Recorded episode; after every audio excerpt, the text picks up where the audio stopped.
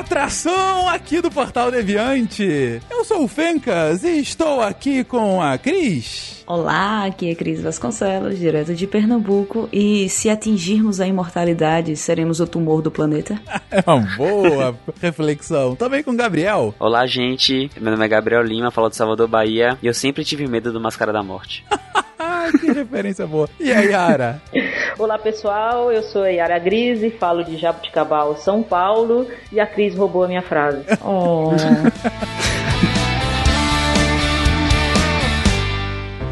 Você está ouvindo Reimagine o Câncer, um podcast com apoio da Novartis.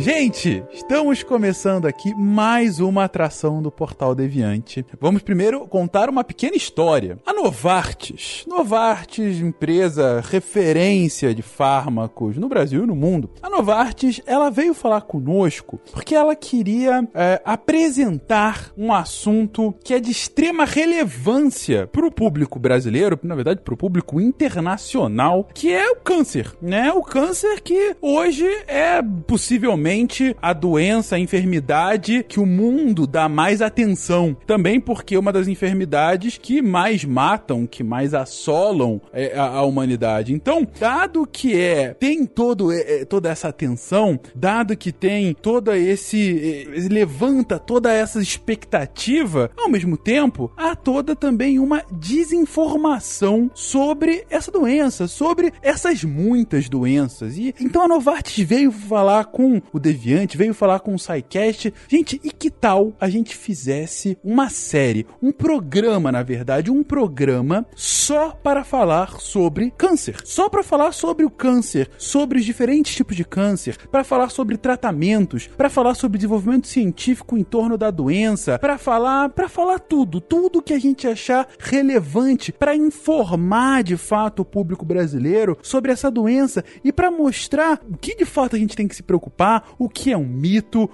para onde que a gente está indo com relação às pesquisas médicas, às pesquisas científicas e onde que está a humanidade perante esse fato, esse fato médico que hoje já é uma constante na humanidade. Assim sendo, a gente conversou com eles e está aqui lançando esse primeiro episódio, o primeiro episódio do programa chamado Reimagine o Câncer. Essa nova atração, ela vai ao ar mensalmente aqui no Portal Deviante e sempre para falar sobre temas temas então relacionados a essa enfermidade. E para começar, a gente achou muito válido, muito relevante começar falando sobre, afinal, o que, que é o câncer? Gente, a gente já teve um SciCast sobre isso, a gente já teve um SciCast em que a gente se debruçou sobre a doença, foi muito interessante, a gente contou inclusive alguns casos, mas foi o SciCast 109, as cores do câncer. Mas para essa nova atração, a gente quis voltar à base, tanto para voltar a algumas premissas, como para expandir a alguns tópicos e é esse o tema do episódio de hoje. Gente, afinal, o que é câncer? Então, o câncer, ele é o nome bonitinho dele, vamos dizer assim, é neoplasia maligna. A gente vai falar ainda um pouquinho da diferença de maligna e benigna, mas o conceito de neoplasia, o nome fala neo de novo e plasia de, de forma, de formação. Então, a neoplasia, ela é uma formação nova de célula. Então, a alteração celular, que ela vem proveniente de processos, processos celulares adaptativos, diferenciação celular, alteração do número de células, tamanho de célula,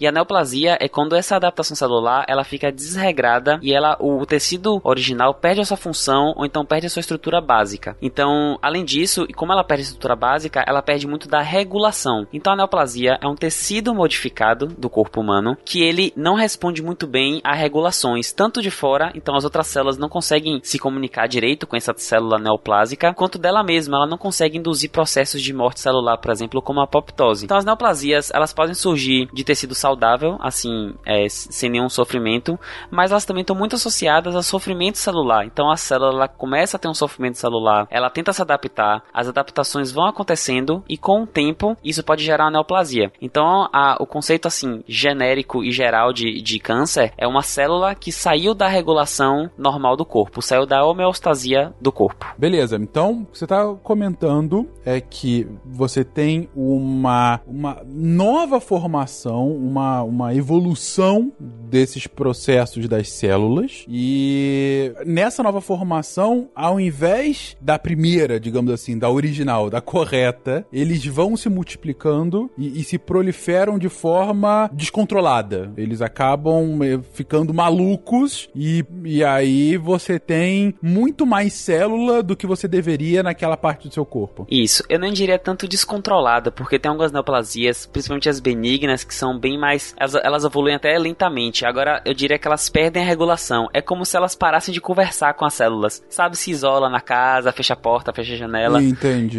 entendi. E, resolve, e fica se produzindo, em, proliferando em casa sozinho. Entendi. É como se ela virasse um sistema autônomo do corpo. É. Isso, ela, ela para de reagir como um ser único, assim, com interações celulares. É porque muitas vezes está associado à proliferação de célula. Mas você pode ter em diversas outras áreas, de controle, função, perda de função. Então, não necessariamente é só proliferação demasiada. Tende a ser mais isso, mas podem ser outros. O ponto principal é, é uma parte do seu corpo que para de conversar com o seu corpo e, como consequência, o seu corpo pode sofrer algum tipo de problema. É, desde tem um caroço aqui até estou sangrando pra caramba. Di- diria mais, Fincas, ela para de conversar com ela mesma, porque ela, ela não obedece às próprias regulações e, e sinalizações. Ah, entendi. Então é como se. Putz, então mesmo dentro de um maçarico de célula, eles estão lá na, na loucura, no, no caos. Ela é uma É, célula com exatamente. esquizofrenia.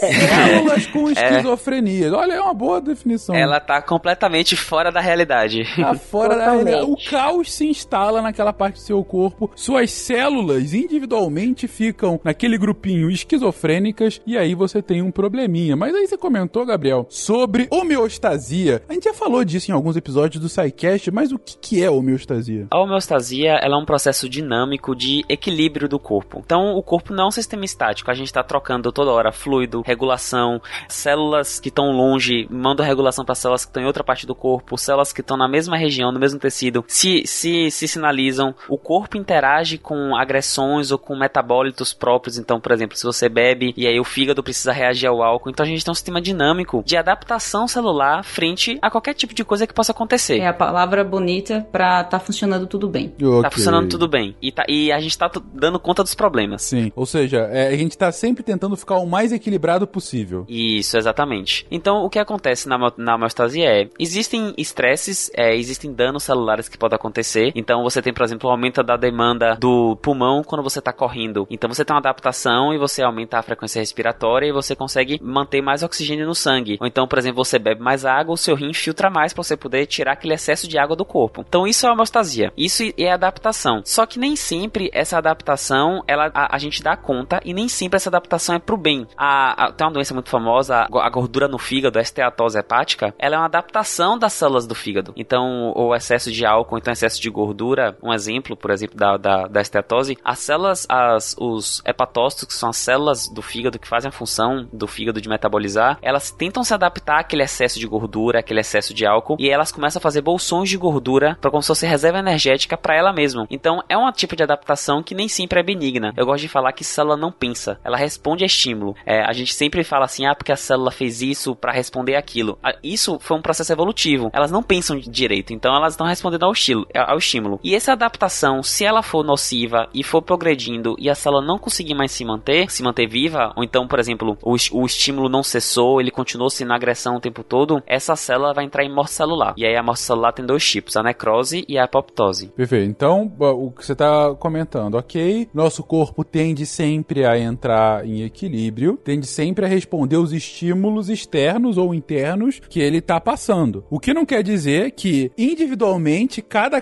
parte do nosso corpo saiba o que é melhor pro conjunto. Eu acho que essa, o seu exemplo do fígado é muito interessante. Se a pessoa, o dono desse fígado, tá bebendo pra caramba, bebe, bebe, bebe, bebe, bebe, o fígado tá lá tentando processar aquilo tudo. E vou processar, e vou processar. E aí, de repente, ele é, age. pra- Não, olha, tá vindo muita coisa, vou fazer esses bolsões de gordura aqui pra já tá pronto quando vier mais bebida. Ele vai continuar tentando produzir aquilo, mas esses bolsões eles tendem a dar algum problema para a pessoa como um todo. Então, olha, o que o fígado usou para ficar em equilíbrio não necessariamente foi o melhor para o corpo como um todo, e aí pode ocasionar doença. E no limite, quando essas células é, perdem o equilíbrio, elas tendem a entrar em morte celular. Foi isso que você comentou no fim? Isso, é, a, a, as células têm um, um, certo altruísmo de quando ela não tá dando conta, ela entra num processo de morte celular, controlada e programada. Outro exemplo, Fencas, que, eu, que eu, é interessante de, de mecanismo de adaptação, que é assim, e acaba gerando uma doença, é a hipertensão, que se a pressão tá muito alta, ó, você tá, o sangue tá chegando muito, tá chegando muito sangue no coração porque a pressão tá alta. O que, é que o coração faz? Aumenta as fibras. E aí, para aumentar as fibras, o coração cresce e aí é, o espaço dentro de sangue fica menor. Então, é um tipo de adaptação que gera um problema no futuro. Outro exemplo também. Peraí, quando você tá com hipertensão, explica de novo. Isso, porque assim, se você tá com a pressão alta, quer dizer que a, a pressão do sangue tá mais alta. Verdade. Isso, pro, provavelmente o que tá fazendo é que o coração tá recebendo esse sangue com maior pressão. Quando ele recebe com maior pressão, ele estira mais as fibras para poder contrair e levar esse sangue para frente. E isso gera, gera uma regulação que faz as fibras ficarem mais grossinhas, mais gordinhas. E isso faz o quê? Só que as fibras não crescem para fora do coração. Na hipertensão elas crescem para dentro. Ah, então fica com menos espaço pro sangue passar. Isso. O coração cresce e aí só que as fibras crescem para dentro e fica com menos espaço e as contrações param de ser efetivas porque as, as fibras crescem meio desreguladas. E aí é um tipo de adaptação que gera uma, uma doença. Pensa assim, Fencas, o paciente hipertenso, o paciente que tem hipertensão e não trata, ele tá fazendo musculação no coração o tempo inteiro. O tempo todo, tô vendo. O coração tá ficando todo bombado. Exatamente. Então não é, não é que ele cresce, que, entendeu? Ele fica mais hipertrófico, que nem um fisiculturista, se você começar a malhar, você, seu músculo não vai crescer, você não vai ganhar mais músculo. É o mesmo músculo, ele só vai crescer, vai ficar mais hipertrófico. A mesma coisa no coração. Só que no momento que você faz isso, você diminui o espaço sanguíneo, a capacidade de sangue do coração. Além de que você diminui o relaxamento, a capacidade de relaxamento das câmaras cardíacas, ou seja, afeta a fisiologia de tal forma que uma, um mecanismo de adaptação, como o Gabriel falou, acaba tendo consequências depois. Você está querendo dizer, Yara, que é melhor então que seu coração seja fofinho? Sim, por aí. Reimagine o câncer como o Gabriel falou, você tem a forma da célula também. Então, a gente estuda no colégio, a célula naquele formatinho redondinho, bonitinho, mas não é assim. Cada tecido do corpo tem uma, um. Mentiram pra gente. Forma... Não, não é que mentiram, é que cada parte do. Aquilo é uma forma bem didática de você apresentar, mas cada parte do corpo, ela tem um for... a célula tem um formato. É muito interessante quando a gente vê isso no microscópio, porque tem partes do corpo que você tem a formação celular diferente. Aí você vê todas as camadinhas e a célula mudando de alongadas para mais, para mais quadradinhas coisas assim. Perder essa forma também pode causar essas alterações, entendeu? Porque você perde função. Entendi. Eu lembro, por exemplo, um que eu, que eu vi no colégio, célula de músculo, que são aquelas mais estiradinhas, né? Que são, parecem umas baguetezinhas. Uhum. Ou, ou, seja, aí um dos problemas é se ela deixa de ser uma baguete e vira aquela célula que a gente aprendeu no colégio. Um dos, dessa mudança de forma de célula que a gente vê bem na, na faculdade, por exemplo, são os tumores cervicais, né? Do colo do útero útero. A gente vê bem a, mu a mudança na forma da, da célula, na estrutura da célula. Ah, entendi. Ou seja, lá no colo do útero, eu, a mulher vai precisar da sua da célula de forma X para fazer aquela função. E aí, por conta de um câncer naquela região, ela se reprodu as células se reproduzem de forma Y. E aí ele não consegue fazer direito a função que ele deveria. Mais ou menos isso. Um exemplo, é, o esôfago, por exemplo. O esôfago, ele é. A mucosa do esôfago esôfago ela é diferente da mucosa do estômago, certo? O esôfago se comunica com o estômago. A mucosa do estômago ela é mais preparada para o ambiente mais ácido do estômago, porque ali o estômago recebe né, é, ácido clorídrico para facilitar a digestão, enfim. Paciente que tem, por exemplo, doenças do refluxo gastroesofágico, quando o conteúdo do esôfago, do estômago, ele volta para o esôfago, nós temos uma válvula né, gastroesofágica que impede né, que a doença, que, a, que, que, que o conteúdo alimentar, ele volte para o esôfago. Tem pessoas que têm incompetência dessa válvula e aí é, se alimentam demais, enfim, a, a, a lentificação da, da, da, do esvaziamento gástrico do estômago, ao refluxo, ou seja, esse alimento volta para a porção mais inferior, mais distal do esôfago. Esse contato né, desse material mais ácido do estômago constante no esôfago altera as células dessa porção distal do esôfago, porque a célula do esôfago, a mucosa do esôfago, não está preparada para receber esse ambiente ácido. Só que isso constantemente vai alterando a forma dessas células. Acontece então que a célula do esôfago começa a se parecer com a célula do estômago, só que não é o local habitual dela, ela não, não é para ela estar assim. Isso é uma, um tipo de alteração que nós chamamos de metaplasia, né, quando é essa alteração na forma da célula, e que é uma lesão pré-tumoral, tá? Esse tipo de, de, de, uma das causas de câncer de esôfago é justamente esse tipo de, de, de mecanismo, essas,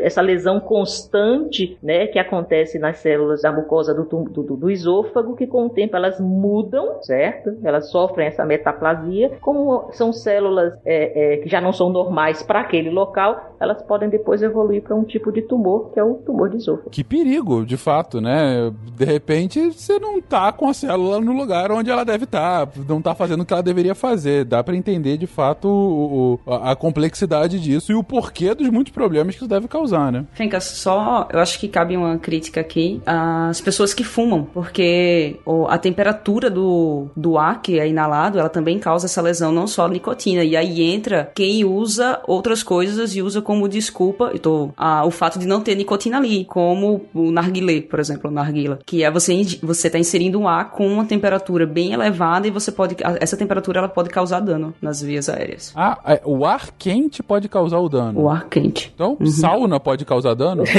não, falando sério, se alguém É isso. É, não, foi uma risada de tipo, caraca, nunca para pensar. Eu acho que eu acho que o tempo de exposição não é o suficiente, mas não sei. é, você tem que lembrar que naturalmente quem fuma pratica isso diariamente e às vezes com um, em uma grande quantidade também. Né? Várias vezes ao dia. Não acredito que uma pessoa passe três horas por dia na sauna. Teria que ter um viciado em sauna para é. fazer alguma coisa nesse é. sentido. Entendi. Alguma coisa assim. É. Isso da, da temperatura também está associado com bebidas quentes, né? Bebidas quentes também estão associadas a cânceres do trato digestório. É verdade. Se eu tomar chá todo dia, pode ser, eu posso ter um problema. Tô chorando aqui com café. Não, é, você vê, eu não quis nem colocar café pra gente não perder o 20 nesse primeiro episódio já, né? Mas enfim, pensem nas suas, nas suas ações, amiguinhos. Mas, caraca, que bizarro, Cris. Enfim, beleza. Aí, Fincas, só, vamos só é, falar dos. Assim, passar rapidinho algumas coisas que podem causar lesão celular. Então, a gente tem agentes físicos, como a temperatura alta, principalmente alta, mas abaixo também pode causar radiação ionizante, é, hipóxia, isquemia, ou seja, o, a célula não, não tá recebendo sangue, não tá recebendo oxigênio, ela começa a sofrer, porque sem comida, sem alimentação, e a alimentação dela é açúcar e oxigênio, ela não consegue trabalhar direito. Agentes químicos podem causar alguma reação agressiva, drogas, poluentes do, do meio ambiente, venenos, agentes infecciosos, reações imunológicas, tanto da pessoa quanto por causa de outras coisas, então, por exemplo, corpos estranhos, ou então uma, uma reação alérgica por causa de algum tipo de, de, de comida, pode também gerar agressão a, a células, anomalias genéticas, então aquela célula que já não vem funcionando. Então, todos esses agentes são mecanismos que geram adaptação celular. Então, as células vão tentar se virar com essas agressões. Então, a gente até já, já até falou aqui, a Yara falou de metaplasia, então a gente tem alguns termos que a gente já usou e não explicou, de adaptação de célula. Então, o que acontece? Sofreu, a célula tá lá de boinha, uhul, tá lá trabalhando, batendo o ponto dela, e aí chega e tem uma agressão. E aí, quando tem uma agressão, ela precisa se adaptar. E aí, as adaptações podem ser no tamanho da célula, no número de células ou no tipo da célula. Eu vou falar uma por uma. Então, alterações no tamanho da célula. A célula pode hipertrofiar ou hipotrofiar. Um exemplo muito clássico de hipertrofia e que a gente talvez tenha uma visão errada é o fígado. A gente sempre tem aquilo que o fígado regenera, que o fígado a gente pode tirar metade que ele continua trabalhando. É verdade. Só que o que acontece é, quando você demite metade da repartição, a outra metade não se duplica. Ela aumenta o trabalho. Isso parece o cientista brasileiro. Você tira metade, continua trabalhando continua lá. o dobro. O dobro. E ganhando a mesma coisa. então o que acontece no fígado é justamente isso. Você tira metade, o que sobrou, eles começam a malhar e as células ficam grandes. Quando você olha no, no, no microscópio, você vê que são células que têm a conformação de uma célula de fígado. Elas funcionam como uma célula de fígado normal, só que elas são grandes para ter mais aporte de trabalho e conseguir fazer mais coisa. É, outro exemplo é que aí já é um pouco mais patológico é a cicatriz. Quando você tem um corte, algumas pessoas fazem a cicatriz hipertrófica, até o queloide, que é aquela cicatriz grande, sabe, que sai da pele. Ali é um tipo de hipertrofia. Então as células daquela região lesada sofrem a lesão, o corte, a queimadura, e elas na regeneração acabam hipertrofiando como um sentido de defesa. A hipotrofia, ela tá muito associada a desuso de células, então, desuso, por exemplo, de glândula, principalmente glândula. A, o tecido mamário separa de amamentar, a glândula vai retrair. E isso, isso, ou então, por exemplo, a pessoa que sofreu um acidente e perdeu o movimento dos membros inferiores, a não estimulação dos músculos faz também os músculos hipotrofiarem. São tipos de alterações, porque a, a, aí é o contrário, já que ela não está sendo usada, ela reduz o seu metabolismo e acaba diminuindo o tamanho do tecido. Por isso que, que por exemplo, uma pessoa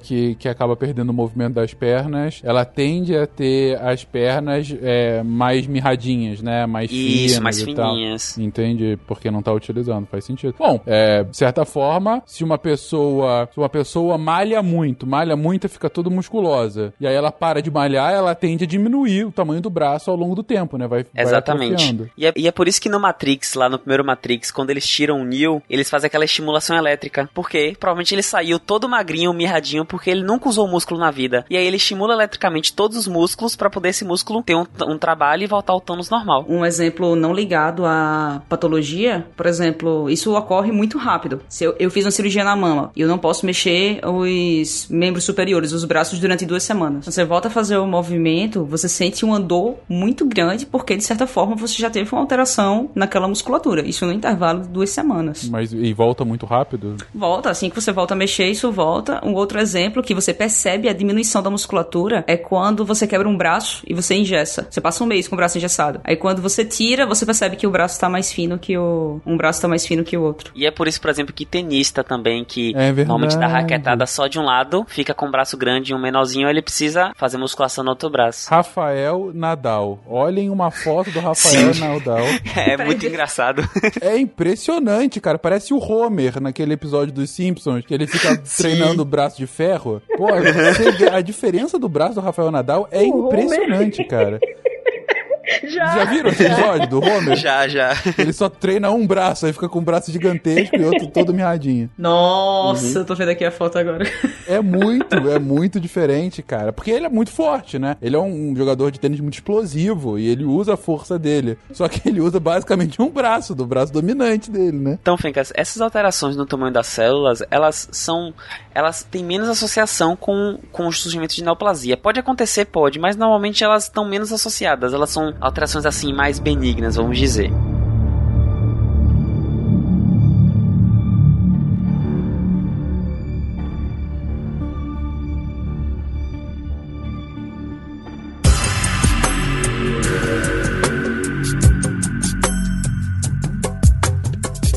Agora a gente vai falar da alteração do número de células. Então, o que acontece? Você tem, por exemplo, um, uma bactéria atacou você. Ou então você tem uma reação autoimune, você tem uma reação imunológica no intestino. Você tem inflamação, você tem necrose, apoptose naquela região que a gente vai falar daqui a pouquinho dos tipos de morte celular. E aí você tem, uma, você tem que repor aquela, aquele tecido. E para repor, você precisa realmente criar novos tecidos. E isso é um processo de adaptação que a gente chama de hiperplasia. Então, a hiperplasia é o aumento da quantidade de células. Então, é uma, é uma resposta agressão. Normalmente a hiperplasia está associada com agressão constante no local, associada com doença crônica. Porque se eu tô lá lesando o tecido o tempo todo, ele vai ter que se regenerar o tempo todo. E vai se regenerando. E tem uma alteração patológica já, e aí é uma adaptação já patológica, que é a displasia. Que é quando essas células que estão se regenerando, elas são, são células ainda funcionantes, mas ela tem um padrão irregular. Elas têm uma carinha diferente. É como se não desse tempo de formar completamente direitinho, ela ficasse, ficasse meio torta. E já mostra um padrão de descontrole. Então a displasia displasia já é um, um, sinal precoce de, opa, tem alguma coisa aqui errada. Essas células não estão se replicando normal. Não, entendi. Então pode ser que chega um momento que tem um, uma, uma aceleração nessas multiplicações, tal que no, no, caso da displasia é tão grande, tão grande que não tá nem copiando direito. Começa a ter falha na matrix, no caso não tão matrix, na sua matriz mesmo, e aí sai os ETzinhos. Pra entender bem como funciona, você lembra do ciclo celular? O celular. Da, da, da replicação, a divisão celular, a mitose, todo aquele processo existem checkpoints naquele processo que você verifica se todo o processo está correto, para se a célula não estiver se dividindo corretamente, você manda aquela célula para apoptose. Só que o que acontece quando você tem uma multiplicação muito rápida é que esse processo fica acelerado e você acaba passando por cima desses checkpoints e não verifica. Ah, você não verifica a qualidade que a célula tá e você não consegue mandar para apoptose, elas acabam saindo da forma errada. É, quando você tá dizendo, você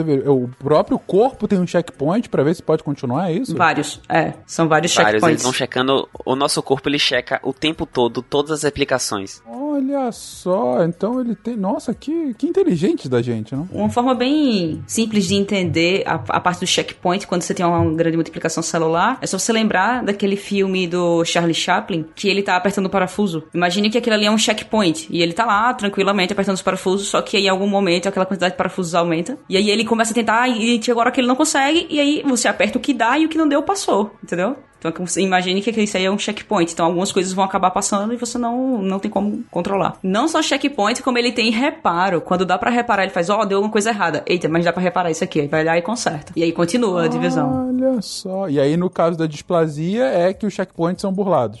É, eles acabam, começa, esse processo começa a ser tão acelerado que não tem tempo de fazer o checkpoint. Então você acaba passando por cima e você não consegue verificar em que se a célula tá correta ou não. E elas acabam saindo erradas. Aí, aí qual o risco da hiperplasia? Você imagina Finks, a, a, a chance de ter um erro na replicação da, de uma célula e ela. Uma, uma, replicação que não consiga ser consertada, essa mutação passe e essa célula não morra, vamos botar que é jogar na Mega Sena. Só que se você tem hiperplasia, você tem. Você tá jogando na Mega Sena mais vezes. Então, o risco da hiperplasia, não vou nem falar da displasia, é que se você tem um aumento do, do turnover que a gente fala, que é o tempo de troca do tecido, se você tá replicando mais vezes, você joga na Mega Sena mais vezes, porque cada replicação é uma chance mínima, mínima, mínima, mas pode acontecer uma mutação que possa evoluir para uma neoplasia. Então, o risco de proliferação é esse. E por isso que a gente tem que ter cuidado com essas doenças crônicas. Ou então com estímulos nocivos crônicos. É, pessoas, por exemplo, bebida, vou dar exemplo de bebida quente. Quem bebe bebida quente todo dia, todo dia ele sofre microlesão e aquela microlesão tem que fazer uma,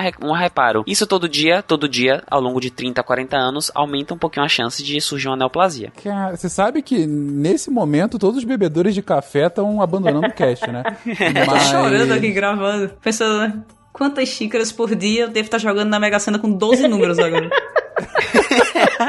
Mas eu entendi a lógica, eu entendi a lógica. Se o tempo todo a gente faz alguma coisa que provoca uma multiplicação celular no nosso corpo, uma multiplicação, ainda mais uma multiplicação acelerada, como por exemplo, microlesões de bebidas quentes, a chance de numa dessas multiplicações ter é, células com, com é, mutações que vão levar à neoplasia, ou seja, que vão levar a esses corpos autônomos do corpo, vai aumentando. A cada nova, por exemplo, a cada novo, novo feridinha que é causada pela bebida quente, você tem mais uma chance dessa mega cena de vir uma mutação dessa. Até que pode, pode ser que não aconteça. Pode ser que você tá há 50 anos tomando café firme e forte, sem problema algum. E, gente, por favor, a gente não tá aqui aconselhando que vocês parem de tomar café. Mais uma vez, eu quero manter os meus ouvintes. A gente só tá realmente comentando que tem uma relação que, não sei, não, não posso, eu não sou médico para falar qual a probabilidade disso acontecer ou não, mas que pode haver uma, uma relação. Imagino que seja a mesma lógica do cigarro que vocês tinham comentado antes. O problema do cigarro é que as células das vias aéreas elas são mais sensíveis do que as da, do, tato, ah. do trato gastrointestinal.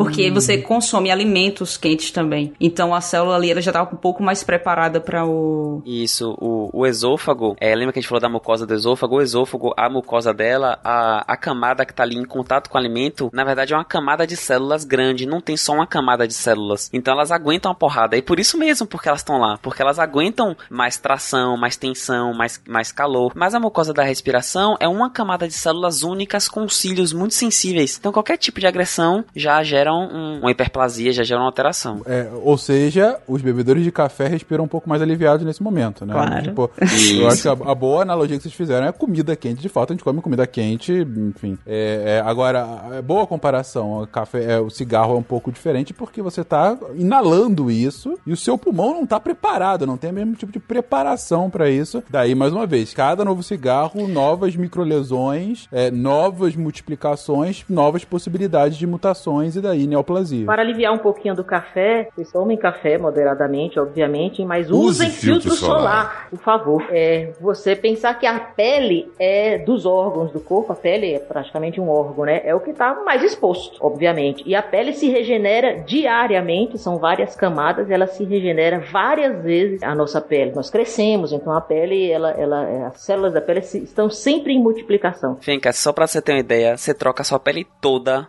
a cada semana. Ah, cobra. Cobra. cobra, É. basicamente. Quase isso.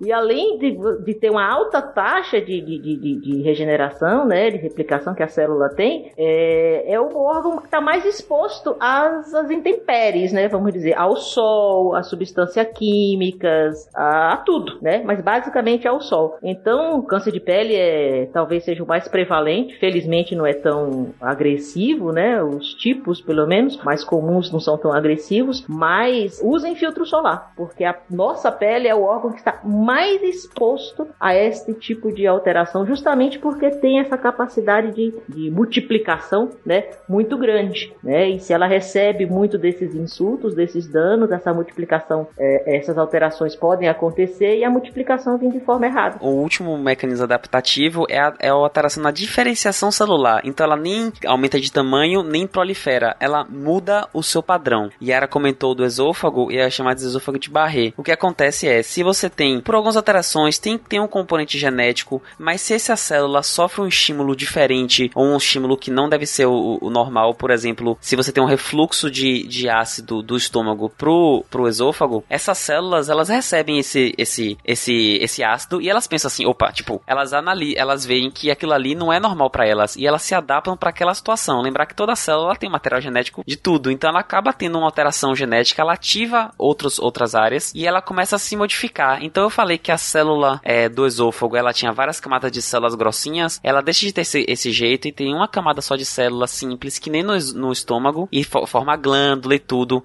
Então é uma célula de estômago que está no esôfago. Isso a gente chama de metaplasia, e quando a, a célula se modifica para se adaptar. Outro exemplo muito clássico é o do cigarro, a gente sempre tá falando, hoje é cigarro e, e, e esôfago. É, no cigarro, quando você, a, você tem um epitélio que a gente chama epitélio cilíndrico ciliar, é, estratificado, mas enfim, o termo não, não, vem, a, não vem ao caso. Do, do, do- das vias aéreas, é um, é um epitélio, é uma mucosa de revestimento muito frágil, muito sensível, que tem cílios. Só quando você começa a fumar, esse cigarro, a, a, a toxina, ela começa a atacar e, e destruir essas células, esses cílios, e aí gera uma metaplasia, que esse epitélio do pulmão fica parecendo epitélio de esôfago, porque o epitélio de esôfago é o epitélio que está acostumado com trações, com, com agressões, e aí esse epitélio para de funcionar. E se a pessoa perde o cílio, ela não consegue limpar, por exemplo, as vias aéreas de mucosas, e é por isso que o fumante tem aquela tosse o tempo todo, porque ele não tem mais os cílios para conseguir fazer essa expectoração, ele precisa ter o estímulo mecânico para poder jogar para fora o catarro. Que coisa bizarra. E tudo se explica. Caraca, o seu pulmão vira um esôfago. É, mais ou menos, mas é por aí.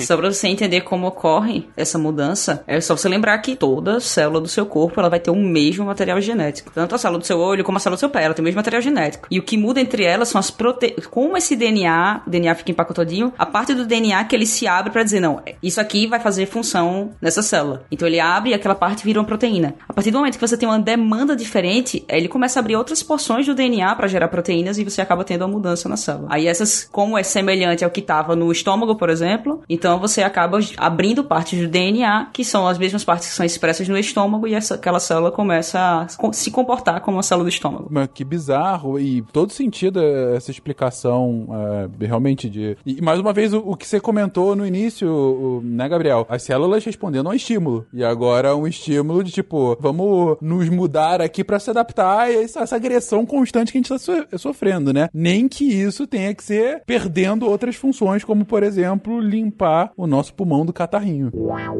Reimagine o câncer. Mas é claro, quando a gente chega num estágio de câncer, a gente tá realmente bem extremado com relação a isso, né? São todas essas potenciais alterações num nível extremado, não? Isso. Então, o que acontece? A gente tá se adaptando, tá se adaptando, só que chega uma hora que não dá mais. E quando a célula não dá mais, ela só tem um caminho, que é a morte celular. Então, quando o estímulo é agressivo, intenso, essa célula morre por necrose. É, é um processo que não depende da célula, é irreversível. E a pessoa, por exemplo, um infarto, para de chegar sangue no- na célula, a célula morre. E essa, esse processo de necrose é bem agressivo, a célula meio que rompe, a- aparece material, tem que chamar o sistema imune para poder limpar esse material que ela rompe. Então é um processo mais não regulador. Mas o que importa aqui mais pra gente no cache é a apoptose. Que a apoptose é um processo de morte celular programada. Como assim? Quando a célula tá vendo, pô, velho, não tá dando pra mim, eu não tô conseguindo dar conta, ela se regula, tem algumas coisas que. tem alguns mecanismos internos que não vem um caso nesse cache, que ela, ela programa sua morte celular e ela meio que morre de dentro pra fora. Então ela morre morre, ela continua íntegra e ela vai se, se, se, se destruindo em pedacinhos até ser absorvida pelo corpo. Então é um processo assim que não gera tantos danos ao corpo e essa célula que não consegue mais fazer as coisas morre. E esse processo pode vir tanto da própria célula como das células ao redor dela. Então se ela tem um grupo de células lá, tem 10 células, e uma tá começando a sofrer e tá mostrando é, marcadores de sofrimento na regulação, na, na, na, na regulação local, as outras células estimulam essa célula a entrar em apoptose. E a apoptose é essencial pra gente, porque com a apoptose a gente evita que células mais velhas ou então células que sofreram agressão virem neoplasias. Porque se são células defeituosas, a gente mata elas antes de acontecer qualquer coisa. Uhum, entendi. Mas no caso da neoplasia é quando a apoptose não chega a acontecer. A neoplasia é justamente quando essa célula teve tanta agressão e teve mutação no DNA, ou então ela tem uma alteração base do DNA por questões genéticas, e essa célula ela perde muito a regulação. Como eu falei, neoplasia é sinônimo de perder regulação. Ela para de responder a esses estímulos apoptóticos. E com isso, a célula só sabe fazer uma coisa, que é proliferar. Se ninguém fala para ela parar, ela continua proliferando. Que não é nem falar para parar, é ela entender. Ela recebe o sinal para apoptose, mas ela diz not today e vai embora. É, exatamente. É aquele cara que já tá assim na festa meio já é. pra lá, você fala, pô, velho, vamos parar. Não, não vou parar, vou até o final. É.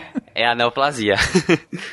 ok, entendi. E aí, como ela já tá virando uma, uma parte autônoma do corpo, dane-se, eu vou aqui continuar só na minha funçãozinha mesmo de reproduzir e continuar a crescer ou mudar, enfim. E dane-se o resto, dane-se quem tá à volta de mim. E, e perceba, Fincas, primeiro ela tem, ela tem um mecanismo de regulação, depois ela tenta o reparo, aí tem um mecanismo de apoptose, e mesmo quando tudo isso falha e uma, uma célula foge do, do padrão, padrão, o sistema reconhece essa célula e consegue atacar. Então, mesmo quando tudo escapa, a gente ainda tem a última chance do nosso sistema imune reconhecer essa célula e fagocitar ela e ela não prolifera. Mas passou desse ponto, ela não foi fagocitada, temos uma neoplasia propriamente dita. Entendi. No nosso corpo. Ou seja, mesmo se tudo dá errado, o corpo ainda vai e, e tenta absorver. Uh, para aí, você já é um corpo estranho, mas ainda assim nem sempre isso é possível. Isso, principalmente porque algumas, algumas neoplasias perdem os epítopos, elas perdem a. Elas perdem é, proteínas de membrana que sinalizam que elas são células nossas. E elas realmente são atacadas. Sabe quando a gente brinca muito da, daquilo de, ah, tô espirrando, vou botar aqui no Google aí, câncer, você sempre cai? Isso, isso realmente ocorre, é muito preocupante, principalmente em exames de colo do útero porque você tem vários níveis dessas alterações. Pode ser vários níveis desses. Só que todos, de uma forma, todos não, alguns, estão relacionados a algum nível que pode levar a um tumor. E na hora que você pesquisa, você acaba batendo com o tumor e entra em desespero. E aí a coisa degringola. Por isso que é, procura, pegou o exame, procura o um médico, não tenta tirar, de, entender, principalmente exame de colo de útero, que é bem complicado para você entender, porque é muita sigla, antes de colocar no Google, porque às vezes aquilo é um estágio que o, é, o médico faz, não, o corpo se recupera disso aí, nem, nem toma medicamento. Então tem que ter muito cuidado para pesquisar. Próstata também, parece muito como a Cris falou. Tem, às vezes você faz uma biópsia e dá lá um diagnóstico que a pessoa joga no Google e câncer. Mas quando você tem que ir no médico, ele vai explicar direitinho para você que às vezes não precisa nem fazer nada, nenhum tipo de conduta. Uma coisa para acrescentar, Fecas, em relação a esse surgimento da, da neoplasia, das neoplasias, ela depende de alterações né, que sejam sustentadas. Eu quero dizer assim, você não é um cigarro, certo? Você tem que fumar muitos cigarros por muitos anos certo? Para causar, para levar a uma alteração. Porque vai causar uma mutação de uma célula, uma célula vai acabar ah, escapando de todos esses processos e tudo, mas aí vem o que, o que o Gabriel falou, mas aí vem lá o macrófago ou as células imunes, reconhece e mata essas células. Depois vai ser outra que vai ser, que vai, que vai, que vai sofrer essa mutação. E aí mais outra, e aí mais outra. Até que chega um ponto em que o sistema imune já não vai mais dar conta. Ou seja, os sistemas de proteção do corpo já não conseguem mais proteger o corpo se essas alterações elas são sustentadas, certo? Entendi, realmente. Você se expor bastante ao risco, esse é o ponto, né, Yara? Não é um negócio do dia pra noite. Mas, gente, desde o início também, enfim, a gente conhece, vocês já comentaram sobre a diferença de uma neoplasia que pode ser benigna ou maligna, ou seja, um câncer benigno. Tem câncer benigno? É, aí seria, no caso, um tumor benigno e um tumor maligno, né? Qual é a diferença? A neoplasia benigna, ela, ela possui características de crescimento crescimento e diferenciação, certo? Que tem uma evolução um pouco mais branda, né, do que as neoplasias malignas, do que o câncer. Uma característica importante que a gente tem de, de, de levar em consideração é que a neoplasia benigna, né, ou seja, ela realmente tem essa capacidade de proliferação infinita, né? Que a, a, a, as células é, é, neoplásicas malignas têm. Contudo, além de ser uma evolução mais branda, mais lenta, ela não tem metástase. Nós vamos ver mais para diante o que é metástase, que é a, disseminação do câncer para um outro lugar, para um outro espaço, para um outro órgão. Tá? Ela tende a ser um pouco mais definida. Ela não invade os órgãos adjacentes. Uma neoplasia, um tipo de câncer, por exemplo, um, da, da vesícula, por exemplo, se desenvolve ali, ela sai do, do sítio, do local normal da vesícula e acaba invadindo o tecido do, pân do pâncreas, o tecido do fígado. Uma neoplasia benigna, não. Ela não tem essa capacidade de invasão, certo? Então, em geral, as neoplasias benignas, elas é, é, são benignas, certo? Elas não causam problemas maiores, vamos dizer assim, do que a, a, as neoplasias malignas. A grande, o grande problema né, relacionado às neoplasias benignas é que elas ocupam espaço. Imagine você, por exemplo, com um tumor benigno comum que é o mioma. O mioma é um tumor do, do útero, tá certo? Do tecido do, do muscular do útero, em que não é maligno, não, não, não, não maligniza, vamos dizer assim, tá certo? Só que ele cresce, cresce, cresce, cresce. E assim, tem relatos na literatura de mulheres que têm dor abdominal, ou então a menstruação que nunca cessa, tem menstruação que dura 10, 15 dias e acaba tendo anemia, ou que não conseguem engravidar. Quando vai estudar, tem lá um baita mioma, que é um tumor benigno, né? Do útero, e às vezes é enorme, enorme mesmo, Fencas. Tem relatos de, de biomas de 3 quilos, 5 quilos. É absurdo. Isso é um filho. Exatamente. Exatamente, é um filho. Então eles ocupam espaço e acabam alterando a função por conta disso, pelo tamanho deles, não porque eles causam infiltração, necrose, sangramentos ou coisas assim. Imagine um tumor benigno do cérebro. O crânio é uma caixa que ele é, ela é inextensível, né? O crânio não, não cresce, não se dilata. É, foi criar, foi, foi evoluiu para isso, né? Justamente para não ser inextensível. Justamente, exato, né? E então um tumor benigno é, no cérebro cérebro,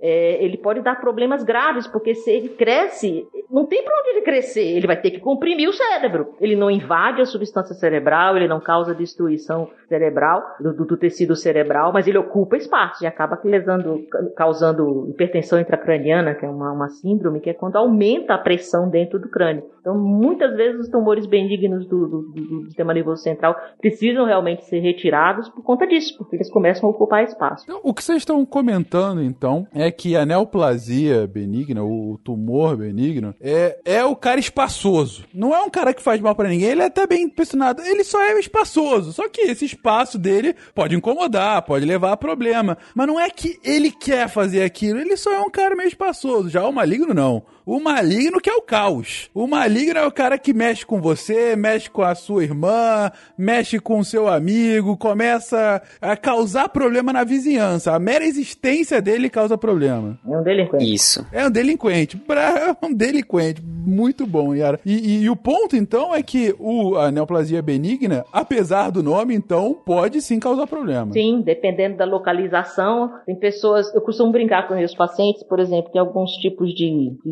neoplasias benignas da pele, né, que formam pequenos tumores na pele, às vezes no espaço subcutâneo, né? E fica aquele carocinho ali e tal. Ah, vai tirar, não vai tirar? Mas olha, a questão de tirar, se ficar muito grande, e por uma questão estética. Se tá lá no meio das costas, você coloca uma camisa, não incomoda, tá bom, deixa lá. Agora imagine se nasce no meio da testa, entendeu? Então, por uma questão estética, ah, vamos lá e, e tiram, nesse sentido, tá? Mas se é no sistema nervoso central, se é no útero, como eu, como eu comentei, aí pode dar problema. Olha a frase. Falando de tumor benigno, eu costumo brincar com meus pacientes. Ficou muito bom isso. É, e, e, e Fencas, o que que difere uma, uma benigna de uma maligna do ponto de vista celular? Normalmente as benignas, a alteração genética, ela, ela tem alteração, ela perde a regulação, só que ela é, ela ainda é uma célula que parece muito com as células vizinhas. Então ela é um tecido que a gente chama de bem diferenciado. Então quando você olha essa, essa neoplasia, essa, esse, essa célula neoplásica no microscópio, você vê alterações, você vê um núcleo maior e etc. Mas ela ainda tem cara daquele tecido. Então na mama. A gente olha, tem uma cara de mama ainda. Então ela tem a, todas as conformações, as características que tá lá no livro de patologia, igual o tecido mamário. Só que ela perdeu essa regulação. Já o maligno, ele tem uma tendência a ser indiferenciável. O que é isso? Quando você bota no, no, no microscópio, se ninguém te falar de onde foi que tirou, você não sabe que tecido é aquele. Porque eles são tecidos completamente amorfos e, e anárquicos. É, inclusive, é, às vezes eles crescem tão rápido que eles a, a célula se prolifera, só que o vaso, o vaso não cresceu para chegar lá e a célula elas já nascem morrendo e formam necrose. E aí tem áreas de necrose junto com a neoplasia. Então essa é a diferença, é o quanto ela diferenciou da célula base, que vai dizer assim muito da benignidade e da malignidade dela. Então o, o caos é bem caos mesmo, né? É dane-se de onde eu vim, eu só tô aqui para causar o mal. Isso, aí claro que tem, tem os estadiamentos, tem um sistema de, de classificação que a gente faz, que a gente avalia a invasão do tumor, ou seja, quanto ele está invadindo naquele órgão, se tem linfonodo perto que está sendo invadido, porque o, linfonodo ele está no sistema linfático, que ele drena a parte é, da linfa, né, que é um, é um líquido que está ali ao redor das células. E aí, se você tem metástase, um tipo de metástase, se você tem invasão de linfonodo, ele diz o quanto maligno é, porque quanto mais maligno, mais ele vai invadir as coisas ao redor. E metástase também. Então a gente consegue classificar e, identificar que tipo de tumor, além de, de, claro, a classificação genética. A gente pode fazer vários, vários exames, imunohistoquímica, marcadores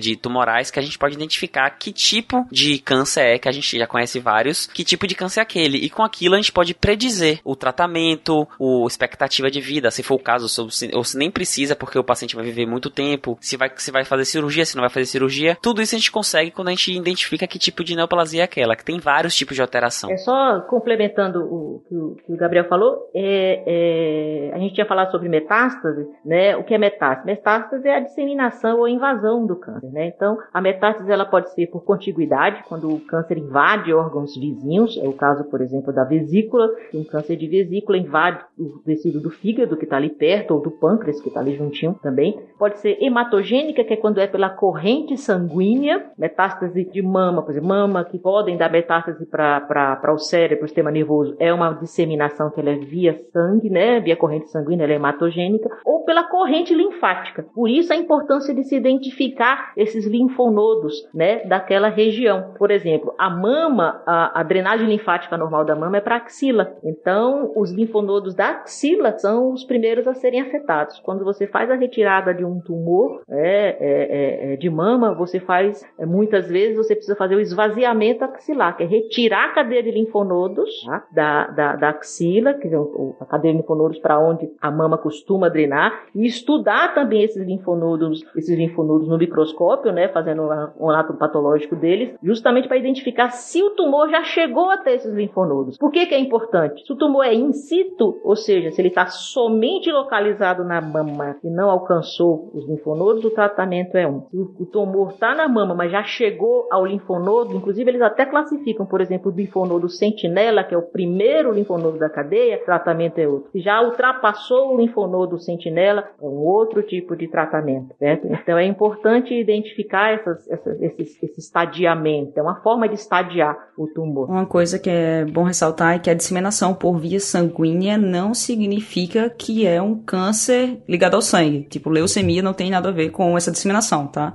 A disseminação, é, a metástase é uma coisa, você ter um câncer ligado ao sistema sanguíneo, como as leucemias, é totalmente diferente. A disseminação sanguínea é literalmente a célula se desprende daquela massa tumoral, viaja pelo sangue e se adere em outro lugar. E aí acaba levando o seu caos para outros lugares do corpo, né? Isso. Isso. E como ela não é regulada, ela chega lá e começa a multiplicar. Bem, como você diz, além de não regulada, ela é tão caótica que ela pode ser qualquer coisa do corpo, né? É, ela é só célula cancerígena, não tem uma. Um, ah, era antes a célula do seu osso. Não, é qualquer coisa, entendi. Gente, fizemos aqui um pequeno passeio sobre o que, que é o câncer, o que, que é o câncer de um ponto de vista médico, como o câncer foi sendo estudado ao longo dos tempos, como ele pode vir a se manifestar dentro do seu corpo, quais são os mecanismos uh, em que ele pode se aproveitar, as falhas de replicação e, e outros tipos de mutação que podem levar a essa neoplasia maligna, a esse tumor maligno, ao câncer efetivamente. Agora, é claro que o assunto não acaba aqui, tem muita coisa ainda para falar sobre isso. Tem muitos tipos de câncer, como a gente já comentou aqui, que a gente vai falar com maior atenção, com maior detalhe. A gente vai falar sobre mecanismos de proteção celular. A gente vai falar sobre condições que podem vir a interferir ou influenciar mais esse surgimento de neoplasia. Já falou aqui por alto de um monte, mas a gente volta a falar disso em próximos episódios. Falaremos sobre potenciais sinais de alerta, falaremos bastante sobre diagnóstico e tratamento, claro. Enfim, a gente ainda vai se debruçar muito sobre o tema e eu espero que vocês continuem nos acompanhando. É claro, eu agradeço agradeço, agradeço demais a Novartis por estar apoiando essa iniciativa, por levar a divulgação científica a essa que é a causa, é a segunda maior causa de óbito por doença no mundo. Uh, então, e por isso, por estar tão presente na nossa vida, tão presente na nossa sociedade, a gente tem que estar o melhor informado possível sobre esses muitos tipos de câncer para saber como melhor lidar com essa doença. É isso, gente. Um beijo para todo mundo e até mês que vem. Tchau, tchau.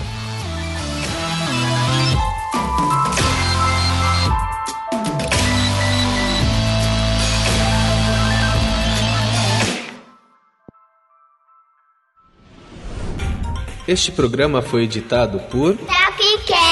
Edições e produções de podcast.